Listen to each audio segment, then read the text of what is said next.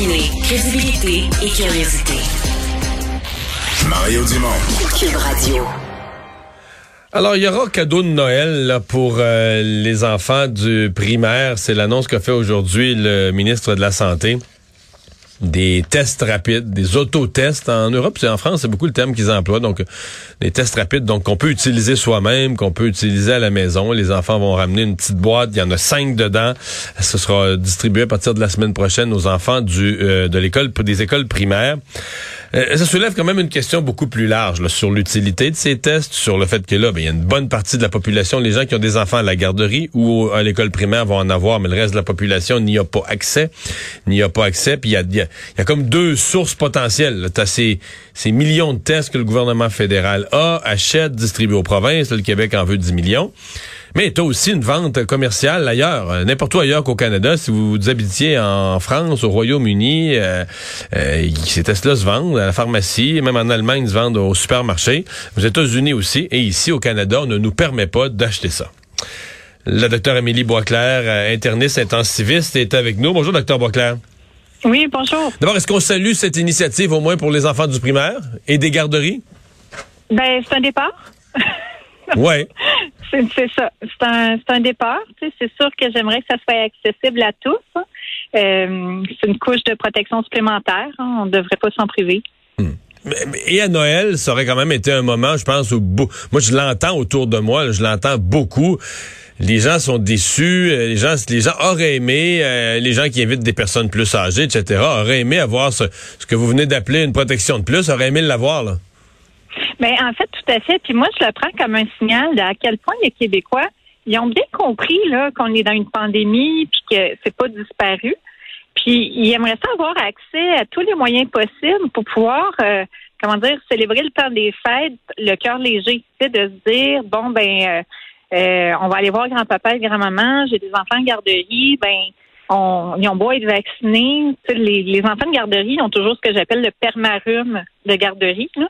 euh, Ben, en tout cas, moi, je suis là-dedans. Là, ça, ça, rend, ça rend difficile le fait de, de savoir qu'il y a une COVID ou pas, surtout qu'ils sont pas hyper, hyper malades de la COVID. Donc, euh, une COVID peut passer à travers le rhume permanent sans qu'on s'en rende compte. Oui, exactement. Tu sais, puis, puis c'est une question de prudence aussi. Tu sais, moi, euh, bon, j'ai, j'ai mes doses de vaccin. Quand on travaille, soit on a N95, du moins un, un match chirurgical en tout temps, mais ça n'empêche pas que, que moi-même, tu sais, je vais faire l'épicerie, je vais, je vais avoir des, des, des en respectant les règles. on se dit, ben pourquoi pas, pourquoi je prendrais pas euh, un outil de plus pour me dire, ben aujourd'hui là, je vais, je vais voir des gens, puis je viens de faire mon test, puis il est négatif. Donc, ça enlève pas les autres mesures. Tu sais, ce qui, c'est pas à, à, chaque fois le but, c'est pas d'avoir une seule mesure qui règle tous les problèmes, mais plus on additionne, bien, plus à ce moment-là, on devient un bouclier contre ce virus-là. Comment on explique qu'on n'ait pas ça au Québec? Est-ce que c'est notre santé publique qui a toujours été un peu... c'est pas, pas si intéressé par les tests rapides, qui leur a pas accordé la valeur euh, que ça avait? Ou est-ce que c'est pire encore, d'une certaine manière, qu'on nous prend un peu pour des enfants? Alors, quand je regarde d'autres pays où c'est en vente libre, dans les pharmacies, pour des prix quand même très raisonnables, quelques dollars, tu dis, est-ce que c'est qu'ici au Canada, on se dit, un peu comme le masque au début, on va mal utiliser ça, là, on va se le rentrer dans l'oreille plutôt que dans le nez, puis on va boire le liquide, puis on va se rendre malade. Toujours cette idée, tu sais, qu'on allait se mettre le masque de travers, mm-hmm. puis s'envoyer du virus dans les yeux. Ça devient un peu tannant là, pour les gens qui veulent se responsabiliser. Ah ben définitivement. Tu sais, j'ai pas la bonne réponse pour vous parce que moi aussi j'aimerais bien comprendre. Euh, tu sais, c'est un peu pour ça que souvent dans les médias, parce que je me dis, moi je, fais confiance aux gens, mais ils ont besoin de comprendre comment se protéger. Qu'est-ce qui se passe? Qu'est-ce qui se passait dans les hôpitaux Tu sais, parce que les, les gens répondent bien à tout ça. Puis je pense sincèrement que la grande majorité de la population du Québec n'est pas imbécile, là. Euh, pas plus qu'ailleurs dans le monde en fait où ils ont accès aux tests là. Il y a des écoliers qui les font eux-mêmes. Mais euh, c'est ça, j'ai pas d'explication pour vous. Je trouve ça bien dommage parce que, tu sais, on le voit pour le masque, le, message initial, on ne saurait pas comment l'utiliser, mais comment ça nous on est deux ans plus tard pratiquement. Là, puis, les études, encore, celle du celle du British Medical Journal euh, la semaine passée, où, euh, le masque, au contraire, on dit maintenant, c'est c'était vraiment, vraiment très efficace. Plus il y a de la littérature, des études, plus on est confiant que c'est un outil très efficace. Exactement. Sauf que le problème, c'est que moi puis vous, on le sait, puis la plupart des gens le savent, mais le dommage qui a été fait avec des, des informations qui étaient inexactes initialement ou qui ont dit que ça marcherait pas, que fausse rassurance, quoi que ce soit, ce, ce dommage-là est encore là dans les gens qui hésitent. Ouais, la fameuse, la fameuse première impression dure à effacer, là. Ben c'est ça, tu sais, parce qu'après, t'as beau amener tous les papiers euh, nécessaires pour dire non, ça marche, puis puis en fait aussi de, de dire justement ça marche tellement qu'il va quasiment falloir euh, attendre en, dernier là avant d'enlever ça, parce que c'est un geste simple avec euh, pratiquement pas d'effet secondaire, sauf que à part le fait qu'on n'aime pas ça. Là tu faut tout défaire ça par après. Fait à la limite de dire, bon, ben, on n'a pas suffisamment, il faut organiser la logistique pour distribuer les tests. Ça, je pense que les gens comprendraient. Là, c'est sûr qu'on a beaucoup de retard par rapport au, à certains pays ailleurs, mais faut un message clair, simple et clair pour la population. Tu on a besoin d'utiliser plusieurs couches euh, différentes, plusieurs moyens pour être capable de se protéger contre le virus.